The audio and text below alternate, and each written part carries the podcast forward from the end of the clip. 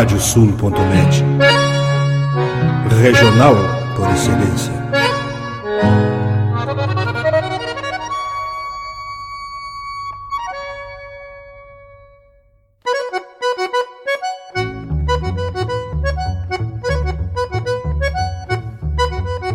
Está aberta a porteira, nem se preocupe em fechá-la. Recorra do plano à várzea, palmo a palmo da hacienda. Não há de curar bicheira, nem recrutar manada, porque se fez cimarrona e mais crioula. Radiosul.net para bebedouro das almas.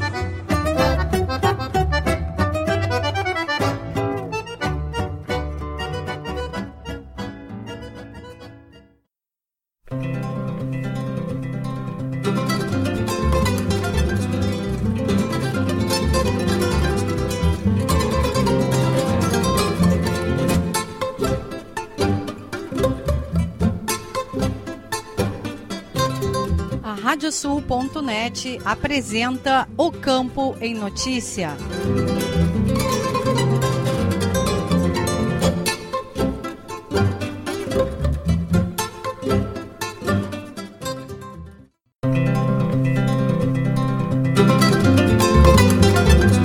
Olá, eu sou o Nestor Tipa Júnior, estamos começando o programa O Campo em Notícia. Vamos trazer neste espaço o resumo da semana com os fatos mais importantes para quem vive no campo e para quem quer estar atualizado com os acontecimentos rurais. O programa é uma produção da AgroEffective em parceria com a Radiosul.net. Vamos aos destaques. Arrozeiros buscam medidas para o setor em agenda em Brasília. Prorrogado o prazo para solicitar autorização de uso de área rural convertida no bioma Pampa. Inicia a época de desmame dos terneiros para bubalinocultores gaúchos. Dados de sumário de touros auxiliam na produção de carne de qualidade. Encontro de professores do ensino agrícola vai debater desafios da educação profissional. Médias se destacam no tradicional remate da estância Bela Vista.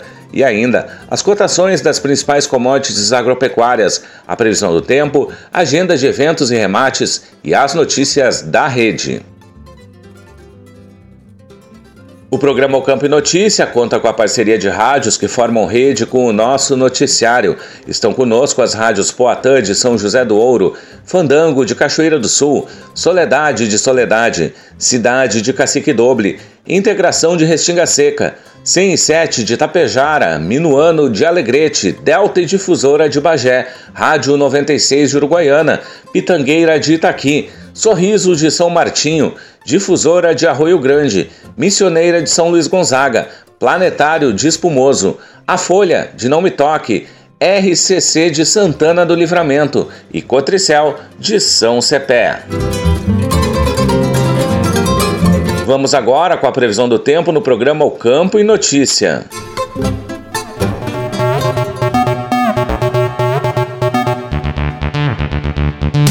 Próxima semana deverá ter volumes expressivos de chuva no Rio Grande do Sul. Neste sábado, o ingresso de ar seco e frio vai manter o tempo firme, com declínio das temperaturas e possibilidade de geadas isoladas. No domingo, o tempo seco vai seguir predominando e a entrada de uma massa de ar quente favorecerá o aumento da temperatura. Na segunda e na terça-feira, o deslocamento de uma área de baixa pressão vai provocar chuva, com possibilidade de temporais isolados. Na quarta-feira, o ingresso de ar seco manterá o tempo firme e as temperaturas amenas em todas as regiões. Os volumes previstos deverão oscilar entre 15 e 35 milímetros na maioria dos municípios do Rio Grande do Sul. Na Zona Sul, Serra do Sudeste, Litoral, Região Metropolitana e Serra do Nordeste, os valores esperados poderão superar 50 milímetros. Vamos agora com o resumo das notícias agrícolas desta semana.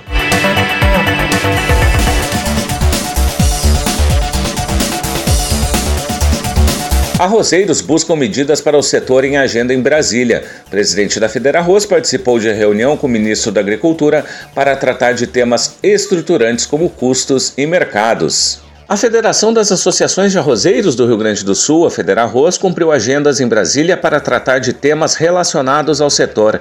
A principal delas foi uma reunião com o ministro da Agricultura Marcos Montes, juntamente com o secretário de Política Agrícola do Ministério da Agricultura, Guilherme Bastos, e o diretor de comercialização da pasta, Silvio Farnese. Também participaram da reunião o presidente da Embrapa, Celso Moretti, o chefe-geral da Embrapa Clima Temperado, Roberto Pedroso, e o deputado federal Alceu Moreira.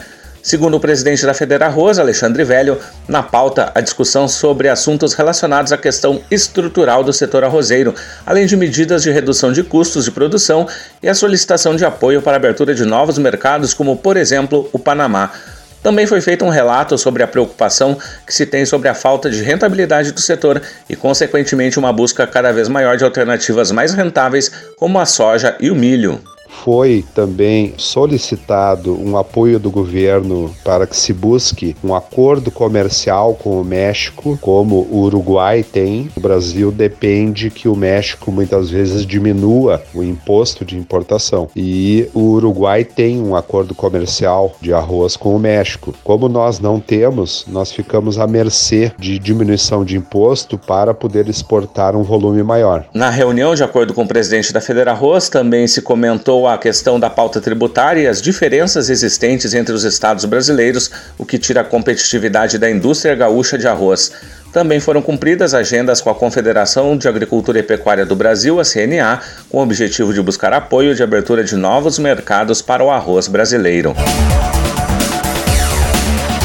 Prossegue a implantação das culturas de verão no estado, mas as baixas temperaturas têm afetado o desenvolvimento, segundo o informativo conjuntural produzido pela Emater.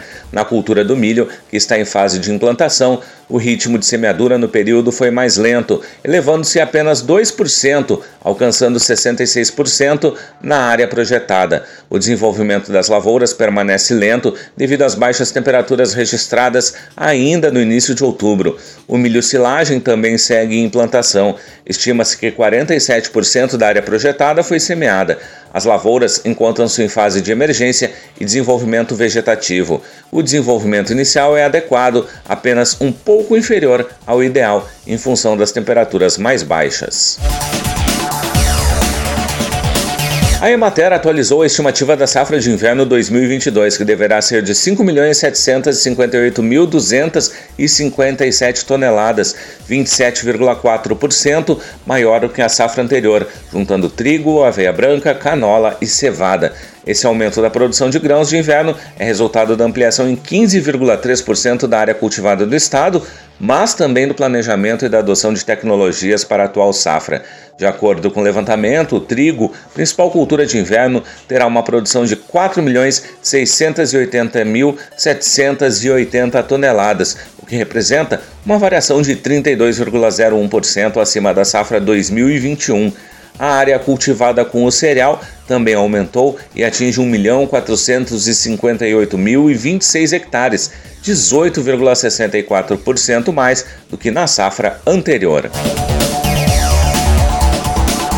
Prorrogado o prazo para solicitar autorização de uso de área rural convertida no bioma Pampa. Portaria conjunta da Secretaria Estadual do Meio Ambiente FEPAM estende prazo em seis meses.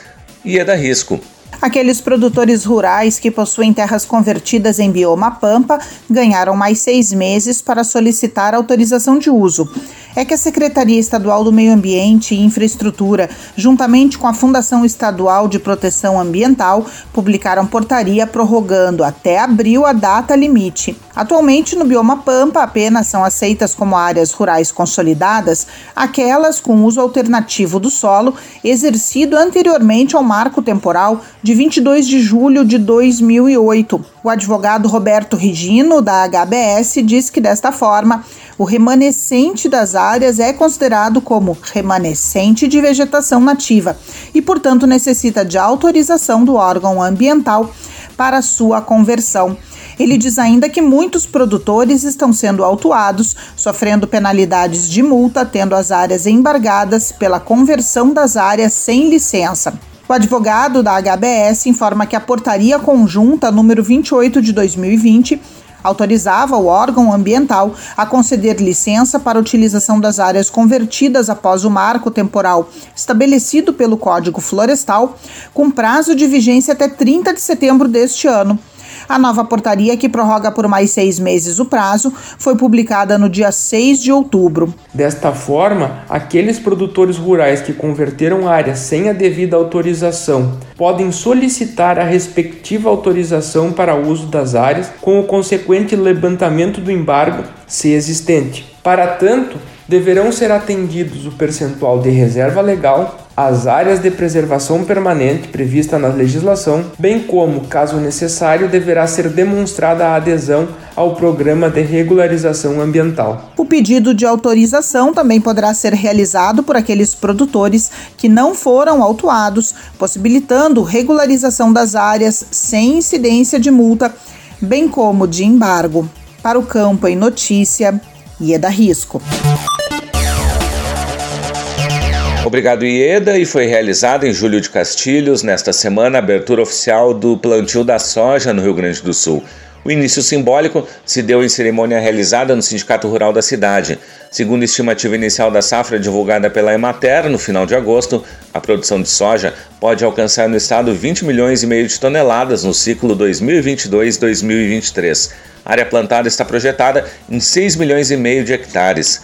Segundo o governador Ranolfo Vieira Júnior, que participou do ato, a cadeia da soja representa cerca de 20% do PIB gaúcho. Reforçou uma das diretrizes do governo, que foi a de mitigar ações para ajudar os produtores em momentos de estiagem. Infelizmente, são mais frequentes e mais acentuadas, mas que esta nova safra traz uma boa expectativa. O valor bruto da produção agropecuária atingiu 1 trilhão e 188 bilhões de reais este ano, pouco abaixo do obtido em 2021, que foi de 1 trilhão 196 bilhões de reais. As lavouras, com um crescimento real de 0,9%, representam 821 bilhões e 200 milhões de reais, segundo o Ministério da Agricultura. Já a pecuária representa 367 bilhões e 600 milhões de reais, um recuo de 3,8%. O resultado foi determinado por problemas climáticos no sul que afetaram a produção de soja e outras lavouras, além da queda do VBP da pecuária, principalmente em carne bovina, suína e de frango. A retração de preços dos principais itens da pecuária foi o principal fator que afetou este setor. Encontro de professores do ensino agrícola vai debater desafios da educação profissional. Inclusão digital e a importância dos solos também farão parte do evento promovido pela GPTEA, que ocorrerá de 23 a 26 de novembro em Erechim. E é da risco. Inclusão digital, desafios da educação profissional frente ao novo ensino médio e importância dos solos são os três eixos que irão nortear o 37º Encontro Estadual de Professores do Ensino Agrícola. O evento neste ano ocorrerá no município de Erechim entre os dias 23 e 26 de novembro. A programação contará com palestras que acontecerão no Centro de Eventos do Blue Open Hotel e no Colégio Agrícola Estadual Ângelo Emílio Grando, além de visitas orientadas. A realização do encontro é da Associação Gaúcha de Professores Técnicos de Ensino Agrícola, a GPTEA. Além de palestras de cunho pedagógico, o encontro terá visita ao Colégio Estadual Ângelo Emílio Grando, reunião do Conselho de Diretores das Escolas Agrícolas e Assembleia Geral Extraordinária da GPTEA. A entidade também fará o lançamento do livro da associação com um estudo sobre a história do ensino agrícola no Brasil, especificamente a história das escolas agrícolas, das políticas públicas que vêm sendo adotadas pelo Estado e a trajetória da GPTEA. O presidente da entidade, Fritz Roloff, afirma que todas as palestras terão sempre um enfoque pedagógico de como a escola pode contribuir para que o aluno desperte para a necessidade de cuidados com o planeta. Não basta que tenhamos grandes recordes de produtividade se nós não soubermos cuidar daquilo que é a nossa mãe, que é a mãe terra. E por isso que o tema solos é fundamental, desde a questão do manejo do solo, a produção e as reais condições que os agricultores devem oferecer para que o solo não se esgote. O encerramento do 37º Encontro Estadual de Professores do Ensino Agrícola terá ainda uma avaliação do evento e jantar festivo. Para o Campo e Notícia, Ieda Risco. Obrigado, Ieda, e chegou o momento de sabermos as cotações dos produtos agrícolas.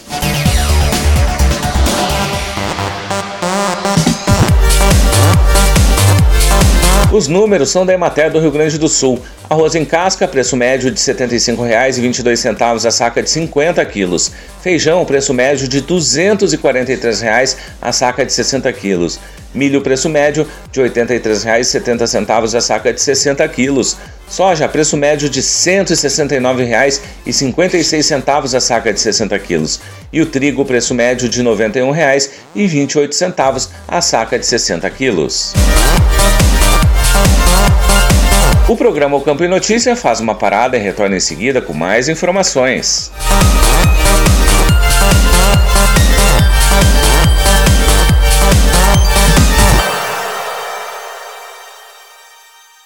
Canta, canta, minhas chilenas, chacoalha no mas teus guiso nesta ponta d'égua que vão a trote estendido, enredei lá no tupete o mais lindo dos tiflidos.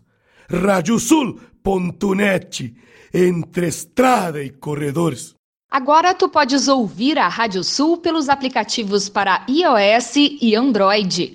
Basta procurar na Apple Store ou na Play Store e fazer o download dos nossos aplicativos específicos para o teu sistema. Radiosul.net, regional por excelência.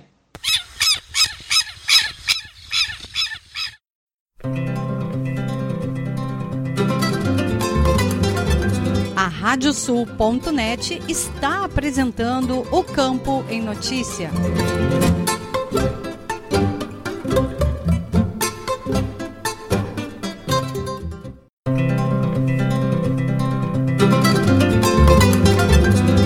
Estamos de volta com o programa O Campo e Notícia, uma produção da AgroEffective em parceria com a Radiosul.net. Vamos agora com as cotações dos produtos pecuários.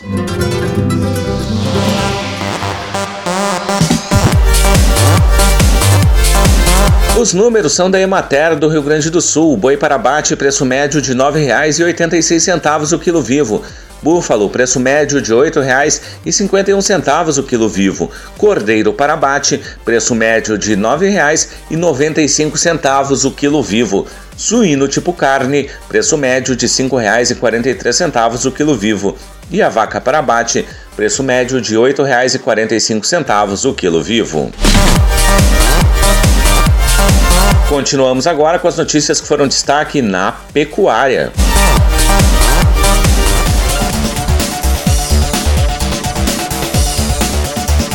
Em reunião presencial e virtual da Câmara Setorial da Cadeia Produtiva da Ovinocultura, da Secretaria da Agricultura, Pecuária e Desenvolvimento Rural, tomou posse a nova coordenadora do grupo. É a produtora rural, criadora de ovinos da raça Corriedale e vice-presidente da Associação Brasileira de Criadores de Ovinos, a ARCO, Elizabeth Amaral Lemos. O atual coordenador, André Camozato, fez um balanço da gestão e destacou como uma das principais ações da Câmara a organização dos dados para um levantamento mais preciso da atividade, como o diagnóstico regional realizado pela Emater em 80 municípios. Os dados foram apresentados a entidades, produtores, sindicatos, federações, assistência técnica e representantes do setor público. Entidades representativas da cadeia produtiva do leite e seus derivados se manifestaram pela exclusão do setor do fator do ajuste de fruição durante a reunião da Câmara Setorial. Estabelecido por decreto, o FAF é um percentual gradativo aplicado sobre os créditos presumidos concedidos pelo Rio Grande do Sul nas compras de matéria-prima e insumos dentro ou fora do estado. A empresa só terá 100% destes créditos se não comprar nenhum insumo de fora. O crédito presumido é uma maneira de conceder incentivo fiscal a produtos, atividades ou ramos estabelecidos. O secretário da Agricultura, Pecuária e Desenvolvimento Rural, Domingos Velho Lopes, informou que a pasta mediou uma reunião de representantes da cadeia produtiva com a Secretaria da Fazenda para dialogar sobre a exclusão do setor leiteiro do FAF. Inicia a época de desmame dos terneiros para os bubalinocultores gaúchos. Diretor técnico da Ascribu recomenda a adaptação dos animais em pastagens de qualidade para manutenção de desempenho. Os bubalinocultores gaúchos passam neste momento pelo período de desmame dos terneiros dos búfalos. Depois da época de outono e inverno, onde ocorre a amamentação por parte das búfalas, é o momento destes animais entrarem no novo ciclo. Para isso, são recomendados alguns cuidados especiais. Segundo o diretor técnico da Associação Sulina dos Criadores de Búfalo, Ascribu, o zootecnista Luiz Fernando Aguirre, o cio das búfalas começa nos períodos onde inicia a diminuir as horas de luz no dia, no fim do verão e início de outono. No caso das búfalas, segundo o técnico, nos primeiros 30 dias pós-parto ocorre a regressão do útero, voltando a estar apta a uma nova gestação. Elas parem em março, abril, maio. E aí, mais ou menos, em torno de sete meses dentro da criação, é que o pessoal já desmama os terneiros, principalmente os bovinos. No caso das búfalas, que tem uma vantagem, que elas amamentando e nos primeiros meses de amamentação, caso elas pariram em março, né? Então elas levam 30 dias para a evolução do útero, né? Para toda aquela questão de voltar ao normal, como é que era o trato reprodutivo, até para esperar uma nova gestação. A Guirre salienta que quando chega este período do desmame, a vantagem para o búfalo é que ele já pega este período de primavera onde não sente este momento porque já é desmamado em uma boa condição de campo. Entre os movimentos que o produtor deve ter neste momento, conforme o diretor técnico da Ascribu, é o de fazer uma adaptação do terneiro. Uma das recomendações é a de manter o animal afastado da mãe por um período para que ele se acostume com a questão das pastagens. Além disso, o técnico reforça a importância de que o animal seja colocado em locais de pasto de qualidade, de forma a manter o desempenho de ganho de peso dos animais. Na etapa de Doma de Ouro, realizada na última semana em Esteio pela Associação Brasileira de Criadores de Cavalos Crioulos, a BSC, quem ganhou destaque foi Verdade da Bela Aliança, com o domador Luiz Gustavo Rodrigues Ruas, com média final de 91,800. Na etapa de um ano de freio, Harmonia do Cantão, com Milton Barros de Macedo Bisneto, foi quem levou a melhor. A média final foi de 12,270. Já na prova de castrados, divididos nas categorias Amador e Master, as primeiras colocações ficaram com Quero Vale 4 Mapocho, com Eduardo Crispim Gomes e As de Ouros Hidalgo, com Flávio Augusto Schauer, respectivamente. A média final foi de 18,925 e 20 com 100. A Associação Brasileira de Hereford e Braford, a BHB, através do programa Carne Hereford, promove o nono concurso de carcaças carne certificada Hereford. O evento tem como objetivo promover a troca de experiências entre produtores e indústria, unindo a todos os elos da cadeia produtiva. No dia 25 de novembro, acontece a etapa do frigorífico Silva, na unidade industrial em Santa Maria. Já em 9 de dezembro será realizado na unidade do Frigorífico Verde, em Pouso Redondo, Santa Catarina. De acordo com o regulamento, estarão aptos a participarem do concurso animais machos inteiros até zero dentes, machos castrados e fêmeas que cumprirem as exigências sanitárias oficiais estabelecidas pelo Ministério da Agricultura e que se enquadrem nos padrões previstos pelo programa Carne Certificada Hereford. Dados de sumário de touros auxiliam na produção de carne de qualidade. Índices destacados em publicação da Conexão Delta G ajudam o produtor a identificar animais superiores para este propósito. O trabalho final na pecuária de corte é o de produzir carne de qualidade. Neste sentido, o melhoramento genético por meio de dados auxilia o produtor na tomada de decisão dos melhores animais para a produção comercial. A partir disso, os sumários de touros, como produzido anualmente pela Conexão Delta G para as raças Hereford e Braford, ajudam na busca de linhagens para este fim. Segundo o presidente do Conselho Técnico da entidade, Bernardo Peter, o objetivo de todo este trabalho é produzir carne de qualidade de forma correta, sustentável e com o custo mais baixo possível. E aí nós entramos, por exemplo, com a DEP de resistência a carrapatos, que é uma das que mais auxilia nessa questão ambiental. Porque se a gente for pensar que nós estamos selecionando linhagens de animais naturalmente resistentes a carrapato, isso significa dizer que nós estamos usando menos carrapaticida no campo, menos contaminação do meio ambiente, menos contaminação do couro e da carne dos animais, o que resulta numa carne muito mais saudável, muito mais correta. Peter reforça também que isto traz diminuição de custos com o uso de menos carrapaticidas e perdas com a tristeza parasitária bovina.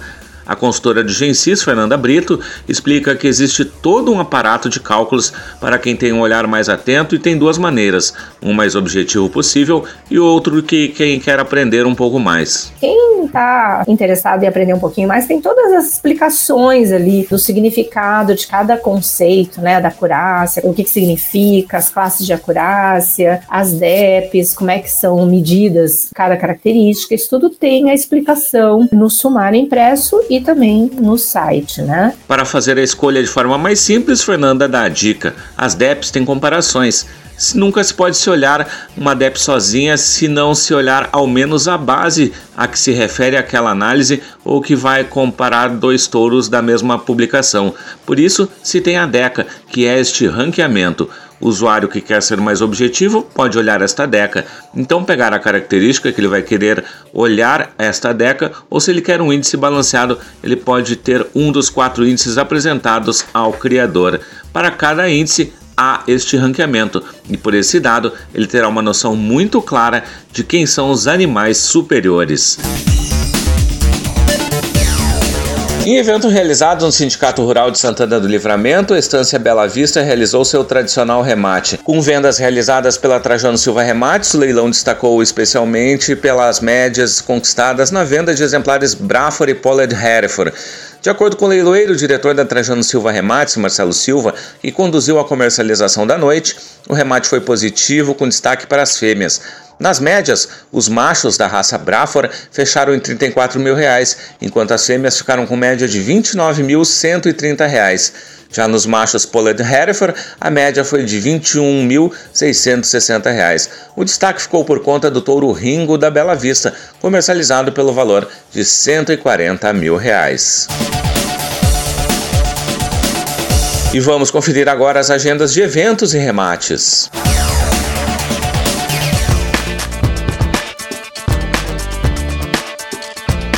Os remates chegam com Leôncio Severo. É contigo, Leôncio. Dia 18 de outubro acontece o leilão JA mais um. Em pista, 31 lotes de exemplares de cavalos crioulos. O remate virtual começa às 8 da noite pelo lance rural no martelo Trajano Silva Remates. Informações trajanosilva.com.br. No dia 21 de outubro ocorre o leilão da Wolf Agricultura e Pecuária.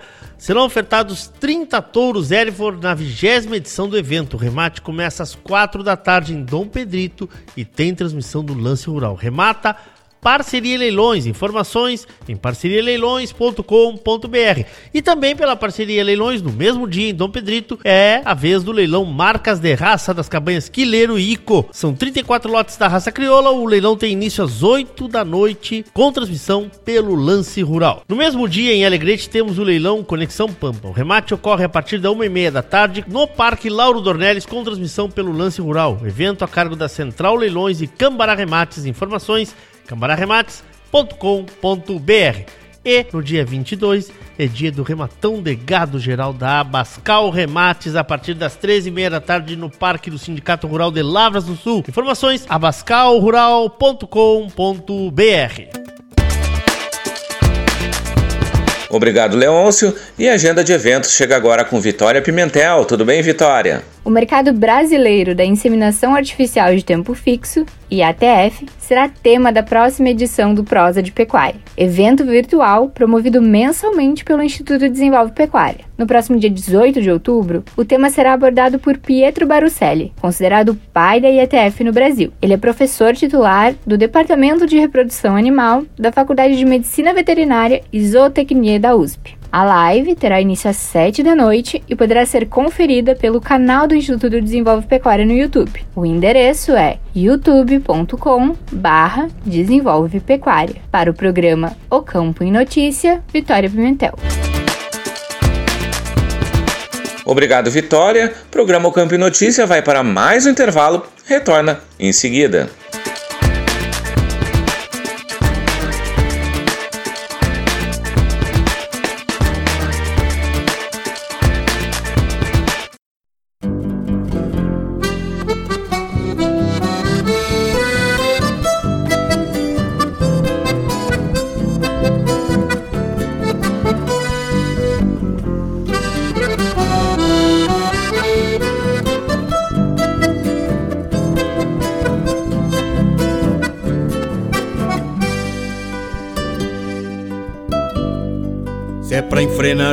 Jeito, não dou e nem peço luz.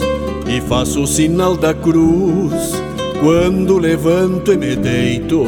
Me gusta o que é direito, desde sempre sou assim. Meus versos falam por mim sem mágoas nem preconceito. Tendo um rumo dentro da alma e o pago no coração, me sobra argumento então pra retratar o que penso. Honro o pano do meu lenço com a pátria atada na espora, neste jeitão lá de fora, templado a grito e silêncio. Ergui rancho, criei raiz, me plantei neste rincão e escuto com atenção tudo que o campo me diz. Pra ter a vida feliz, da lida faço trincheira, o pampa é minha bandeira e o Rio Grande é meu país.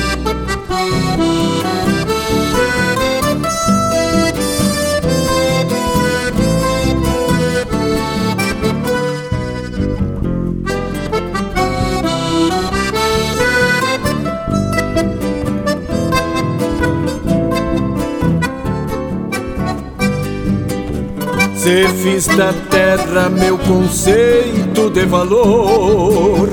Desde Piazotti a emoção me compadreia. Não tem palanque, não tem sova de maneia que tire o cestro do meu mundo campeador. Se estendo tropas e baguais no corredor, se prendo o grito pra cachorra da ovelheira, é porque trago nesta estampa de fronteira a herança rude de campeiro e domador.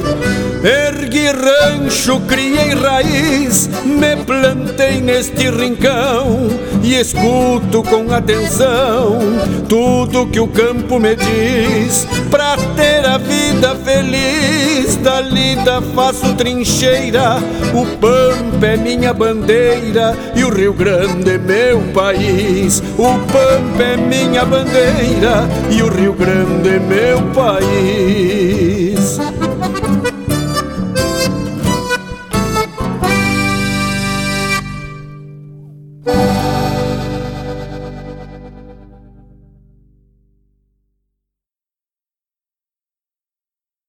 Canta, canta, minhas chilenas, chacoalha no mas teus guiso. Nesta ponta d'égua que vão a trote estendido, enredei lá no tupete o mais lindo dos chiflidos. Radiosul.net, entre estrada e corredores.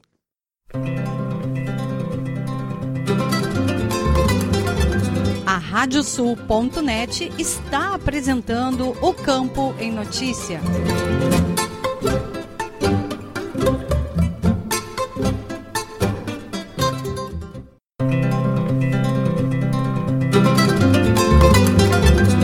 Estamos de volta com o programa O Campo em Notícia, uma produção da AgroEffective em parceria com a Radiosul.net.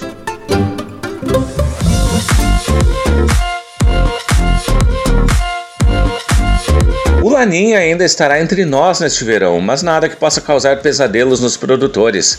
Neste Agropauta Entrevista, vamos conversar com o meteorologista Flávio Varoni para saber como ficará o tempo neste período de começo de plantio para algumas das culturas e o que esperar do verão gaúcho em todas as regiões. Vamos conferir um trecho da entrevista feita por Ieda Risco. Então vamos chamar o nosso convidado Flávio Varoni, ele é o homem que entende tudo de previsão do tempo e que vai poder nos dizer estaremos ou não seguros no verão no que se refere às safras e também a como manter o nosso gado bem gordinho, que é o que todo mundo quer, né, Flávio? Tudo bem, Eda, tudo tranquilo. Prazer participar com vocês aqui da, e discutir realmente sobre essa condição de clima né, que predomina no estado, produtor gaúcho assustado já com essa condição, né? laninha que não nos deixa, Já são três anos de laninha já, né? então uma situação bem, bem desconfortável. Mas as notícias não são das piores. Não. Olha que beleza. Mas vamos começar por essa menina e a Laninha, para a gente poder explicar o que, que ela realmente é, para quem está chegando aqui e não está acostumado com esses assuntos de tempo, e o que, que ela faz com o nosso clima.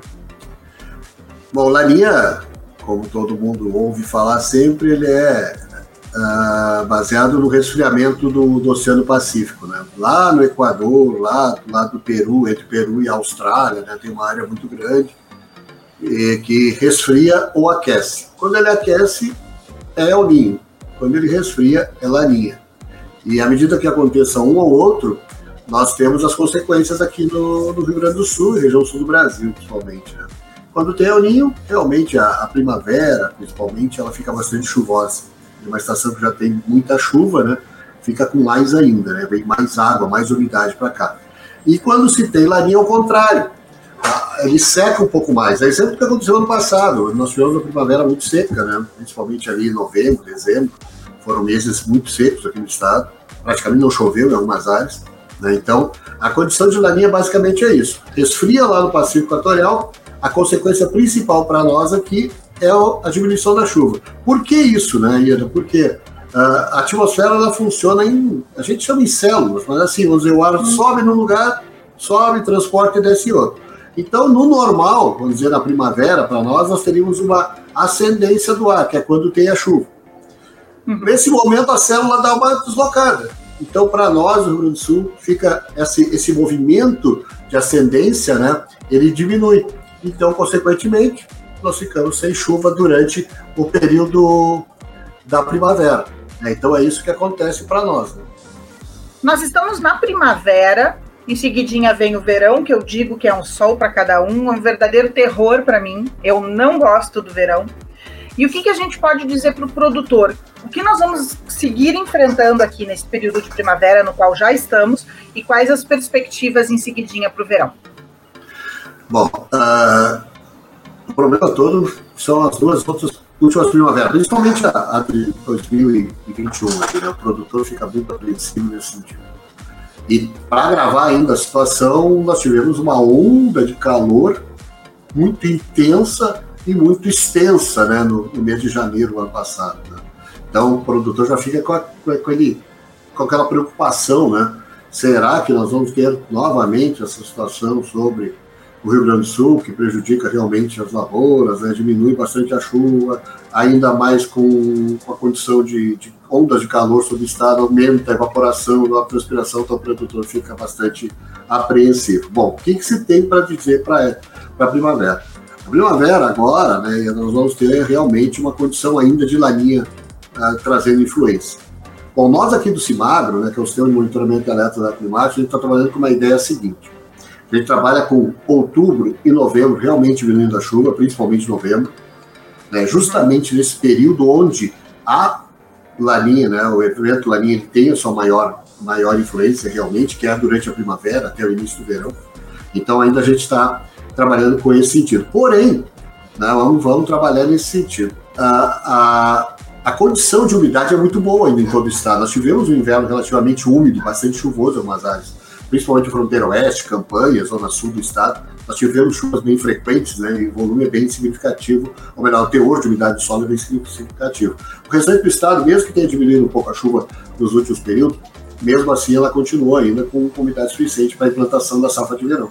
Então o pessoal não deve ter muito problema agora nesse, nessa largada, né, nesse, agora nessa condição de, de outono, de outubro principalmente. Novembro é um pouco mais preocupante. Para nós, aqui nós estamos trabalhando que seja novembro, início de dezembro, é um pouco mais preocupante. Quando aí sim deve diminuir um pouco mais realmente a chuva e o pessoal pode ter algum problema. Mas também, por outro lado, nós não estamos trabalhando com grandes estiagens, ou seja, com grandes estiagens não, mas períodos longos né, de estiagem. A gente está trabalhando com períodos mais curtos, 10, no máximo 15 dias, e aí uma chuva irregular ou outra. Obrigado, Ieda. E a íntegra dessa entrevista você confere no Agropauta Web TV, o nosso canal do YouTube. Vamos trazer o giro de notícias pelas rádios parceiras do programa O Campo e Notícia.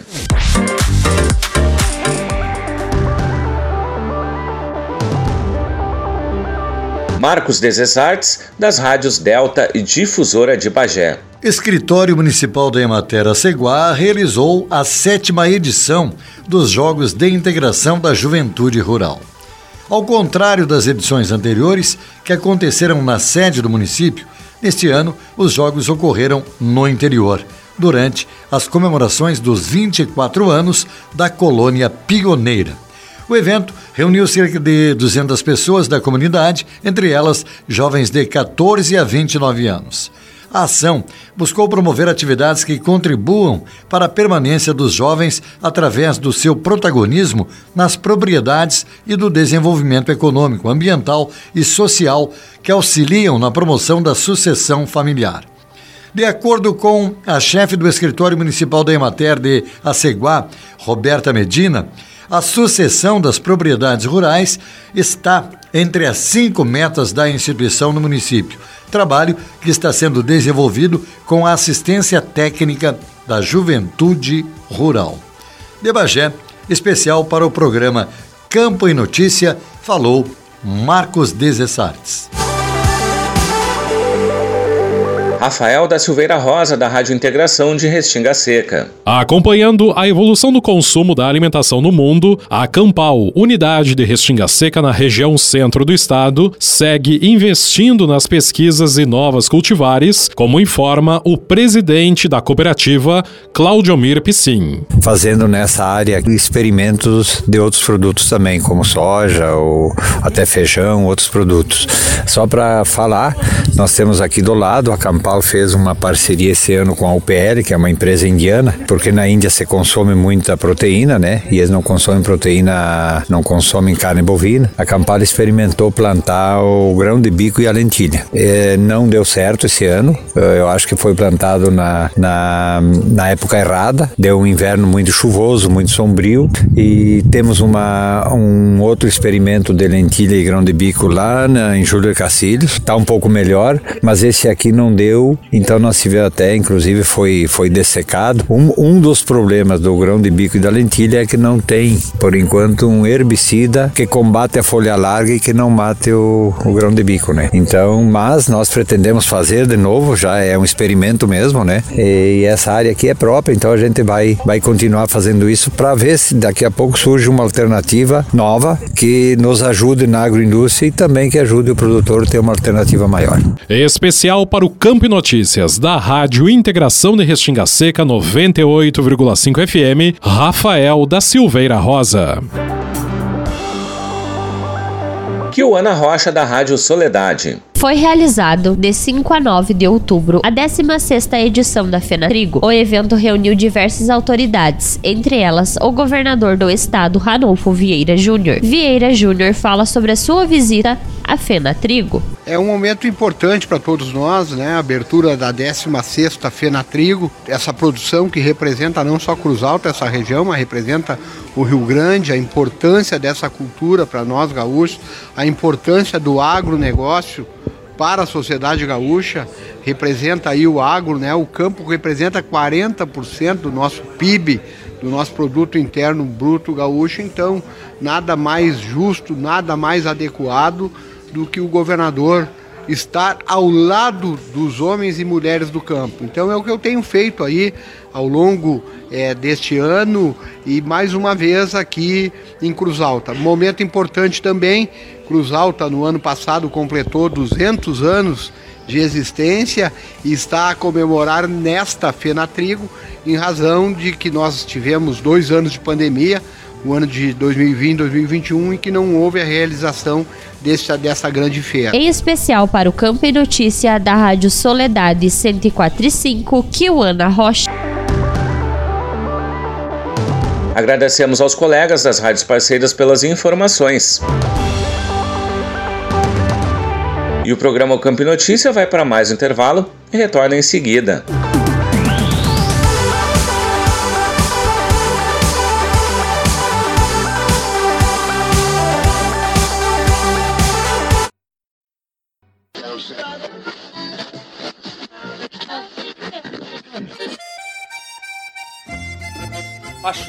Mas então deixa aí porque esta é a radiosul.net, regional por excelência.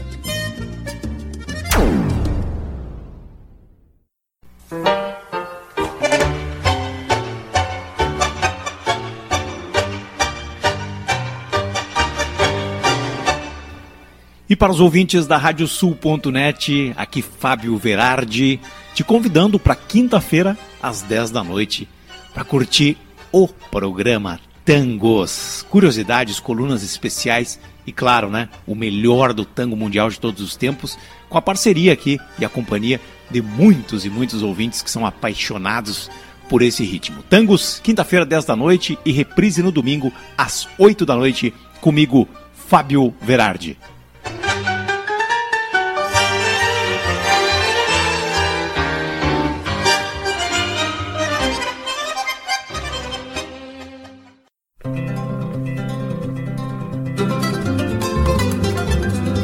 Radiosul.net está apresentando o Campo em Notícia.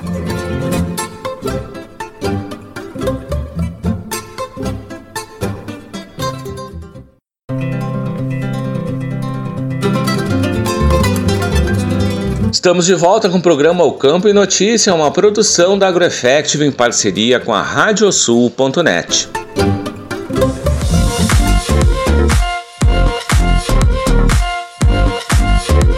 E as mudanças na matriz produtiva na metade sul também alteraram os períodos de oferta de alimento na pecuária gaúcha. Nesse Agropauta Entrevista, conversamos com Armindo Bart Neto, gerente técnico da CIA, Serviço de Inteligência em Agronegócios, que nos explicou esta perspectiva.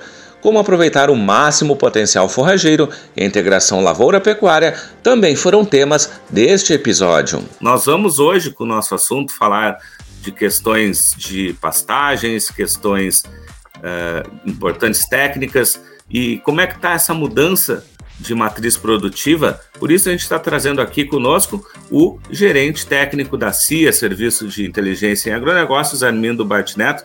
Armindo, prazer de ter aqui conosco. Prazer é todo meu, Nestor. Grande satisfação estar aqui falando com vocês e todo o pessoal que acompanha aí o canal da, da AgroEffective. Bom, Armindo, a gente tinha visto esse material esses tempos que foi produzido em relação essa mudança de matriz produtiva, especialmente na metade sul, com todas as variações que estão tendo, especialmente com a entrada da soja. Como é que tem sido isso, essa questão de inverno virou, virou verão na metade sul da pecuária gaúcha? É, isso é até uma provocação que a gente começou a fazer, né? Porque é, a metade sul do estado do Rio Grande do Sul sempre teve a base produtiva voltada para o campo nativo. Isso sempre foi o tradicional. A gente sempre, né, toda a matriz forrageira é, da metade sul do estado do Rio Grande do Sul foi baseada nas áreas de campo. Agora, com a entrada da soja, o que, que a gente tem visto bastante? A gente tem é, notado que depois da colheita da soja entram as pastagens de inverno, e aí principalmente o azevém, e isso tem se tornado um, um, boom de produção nos meses que normalmente sempre foram de dificuldade, que é o inverno. Uh, então a gente está vendo uma mudança na matriz produtiva. Isso faz com que é, coisas que eram impensáveis, que era a sobra de comida no inverno, comecem a acontecer. Os produtores no passado, né, uh, com esse desbalanço, sempre teve muita oferta de comida no verão e falta no inverno, tentavam compensar um pouco essa falta de comida, fazendo o melhoramento do campo nativo, colocando espécies sobressemeadas nas áreas de campo, mas ainda assim não eram as, as uma grande produção, eram algumas áreas mais isoladas, ainda com fertilidade de certa maneira um pouco mais baixa, então não tinha tanta produção durante o inverno. Agora, com a entrada da soja, com a melhoria da fertilidade de solo e tudo, isso tem dado um potencial produtivo para essas pastagens de inverno muito grande e tem mudado, né? É, várias fazendas têm mais oferta hoje no inverno do que no verão, e isso causa um desbalanço ao contrário. Então, os meses que eram problema passaram a ter excesso, e os meses que eram que tinham muito excesso de pasto começaram a ficar com falta. Então, tá tendo um desbalanço ao contrário. Então, por isso que a gente vem falando que o inverno virou verão, e a gente tem que mudar a estratégia agora das fazendas, né? Para compensar isso de outra maneira. Antes a gente melhorava o campo nativo para colocar é, pastagens durante o inverno, agora é o contrário. Agora a gente tem que ter áreas bastante produtivas no verão para compensar esse, esse desbalanço, né? De agora oferta no inverno e falta de comida no verão. E como é que tem sido trabalhada essa questão justamente aí nos trabalhos técnicos que vocês fazem, cursos e também para que se possa ter essa compensação uh, que, que hoje a gente vê essa mudança, como, como falaste, mas uh, é preciso né, ter esse equilíbrio ao longo de todo o ano. Aham, perfeito. Primeiro é importante salientar que é um problema bom para se resolver, Nestor. Não é algo assim, ah, criamos um novo problema. Um problema bom, porque a gente tem um pasto de extrema qualidade nos meses de inverno que sempre foram limitantes. E as fazendas agora têm que começar a mudar um pouco a estratégia.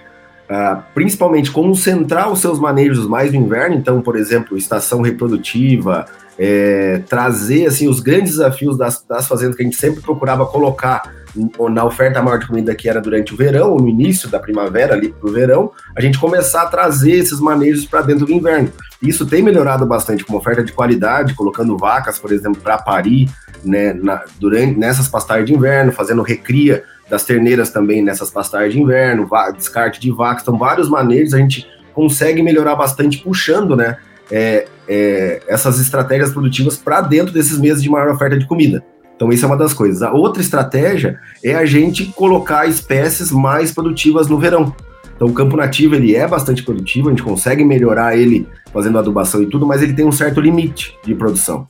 E para a gente compensar isso, a gente tem que colocar espécies que têm um potencial maior de produção. E aí a gente fala principalmente das espécies anuais de verão, aí milheto, capim-sudão, que são excelentes pastos para a gente colocar nessas épocas de que agora passam a ser limitantes, né, é durante o verão, e espécies perenes também, como aí as braquiárias, que são muito versáteis, bastante rústicas, adaptada de certa maneira ao solo aqui do Rio Grande do Sul, e também os pânicos, que são plantas também bastante produtivas, entregam muita qualidade, tem até uma certa resistência à seca, que isso é muito bom pelos nossos problemas de déficit hídrico aqui históricos no estado. Uh, só que, por outro lado, ela é bastante exigente em fertilidade. Então, tem estratégias que a gente tem que montar, que é puxar os manejos mais concentrados que a gente fazia no verão para o inverno, e outra coisa é aumentar essa produção forrageira no verão, para daí a gente melhorar esse equilíbrio, ter alta oferta de comida no inverno e uma alta oferta de comida no verão também. E como é que tem sido também a, a visão do produtor que vocês têm conversado, tem levado essa, uh, uh, esses novos conceitos para eles? Como é que tem sido essa visão desse produtor em relação a tudo isso que vem acontecendo? Os produtores, o grande é, ponto de interrogação que a gente vê bastante nos lugares que a gente passa é o quanto de área de soja eu posso abrir na minha área para que eu não tenha tanto esse desbalanço, ou que, como é que eu posso, ou quantos animais eu posso manter na propriedade com, essa no, com esse novo arranjo, né, com esse novo design da minha propriedade. Essa é uma das primeiras coisas. Lógico, está sendo baseado muito ainda nesse nessa diferença produtiva, né? Muita oferta no inverno e pouca oferta no verão, e aí acaba dando um pouco desse nó na cabeça. Por outro lado, a gente enxerga que é, é uma oportunidade de potencializar os sistemas de produção, potencializar a produção pecuária também, já que a gente tem muita oferta de qualidade no inverno, se a gente conseguir é, aumentar essa oferta de comida no verão, a propriedade sobe de patamar também. Tem que ser feito investimentos para isso. As pastagens de verão, elas têm um desafio muito grande principalmente do manejo das pastagens. Aí, quando a gente fala de pastagens anuais, milheto, sudão, o nível de cuidado dessas pastagens para não perder a mão no manejo e, e, essas pastagens acabarem passando do ponto, ele tem que ser muito maior também. Os investimentos em adubação também tem que, é, na mesma maneira que essas pastagens crescem bastante, elas automaticamente exigem mais da, de fertilidade do solo, exigem, exigem mais de adubação, de adubação é, não só o adubo por si só, mas também nitrogênio, né? A gente fala de ureia, então requer mais investimentos. Os produtores ficam tanto quanto receosos. Se eles vão conseguir implementar é, essas pastagens e conseguir colocar um bom manejo, se esse investimento deles vai se pagar, muitas vezes que eles não estão preparados para isso. As propriedades de pecuária às vezes não têm maquinário suficiente para fazer essas operações de plantio durante os meses de verão. Então tem vários pontos de interrogação, mas com um bom planejamento, com uma boa programação, a gente consegue fazer essa execução andar muito bem, capacitar a equipe. E como eu falei, esse é um problema bom para ser resolvido. A gente está com uma oportunidade gigantesca de melhorar a produção. A gente já tem a produção de pasto nos meses que eram limitantes, agora a gente compensando no inverno, a gente coloca a produção pecuária num patamar de poder produzir mais, poder entregar mais resultado, e com isso a soja também entrando, a gente tem uma outra fonte de receita na propriedade, que não depende só da pecuária. Então são vários pontos positivos que a gente, fazendo esses ajustes, os produtores podem ficar mais tranquilos que eles vão ter sucesso e vai melhorar muito mais a produção dentro da fazenda. Bom, e isso a CIA vem trabalhando, né, cada vez mais aproveitar esse, ao máximo esses potenciais produtivos, inclusive recentemente se fez esse esse curso, esse treinamento sobre o lavoura de carne, onde se trabalhou muito essa questão, né? Aham, sem dúvida. É, a pecuária nossa, ela, ela é pecuária gaúcha tem várias vantagens, assim, toda a produção em campo nativo que ela, que ela tem, que é uma diversidade de espécies gigantesca, dá uma qualidade da carne espetacular, um sabor diferente que não se encontra em outras regiões do país, então isso é, é muito bom. Uh, a gente tem um gado com uma genética fantástica, espetacular, que entrega também muito sabor, maciez, precocidade, então isso tudo é muito bom. Só que a pecuária nossa ainda é pouco profissional, ela tem que subir de patamar. A pecuária é, tem a parte boa dela que, independente das condições climáticas, ela sente um pouco mais, segue na atividade, mas a pecuária ela não, não é deletéria como a soja, ela não é, dificilmente alguém quebra. Então isso faz também com que as pessoas não invistam tanto, não tenham às vezes é, necessidade de intensificar a produção. A íntegra dessa entrevista você confere no Agropauta Web TV, o nosso canal do YouTube.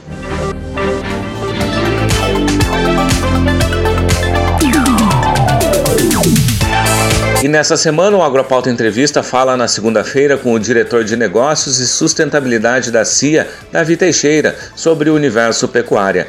Já na quinta-feira será a vez do presidente da Federa Arroz, Alexandre Velho, sobre as perspectivas para a safra de arroz. As estreias das entrevistas ocorrem sempre às sete da noite. Deixo aqui o convite para que sigam as nossas redes sociais. No YouTube, o endereço é youtube.com agroeffective. Se inscreva no canal, ative as notificações clicando no sininho e deixe seu like nos vídeos. No Spotify, procure por AgroEffective e siga o podcast.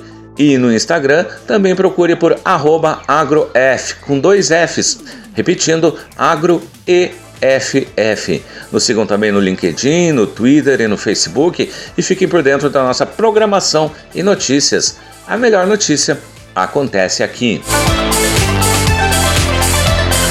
O programa de hoje vai ficando por aqui, a produção do Campo e Notícia da AgroEffective em parceria com a Radiosul.net. Desejamos a todos um ótimo final de semana. Até mais!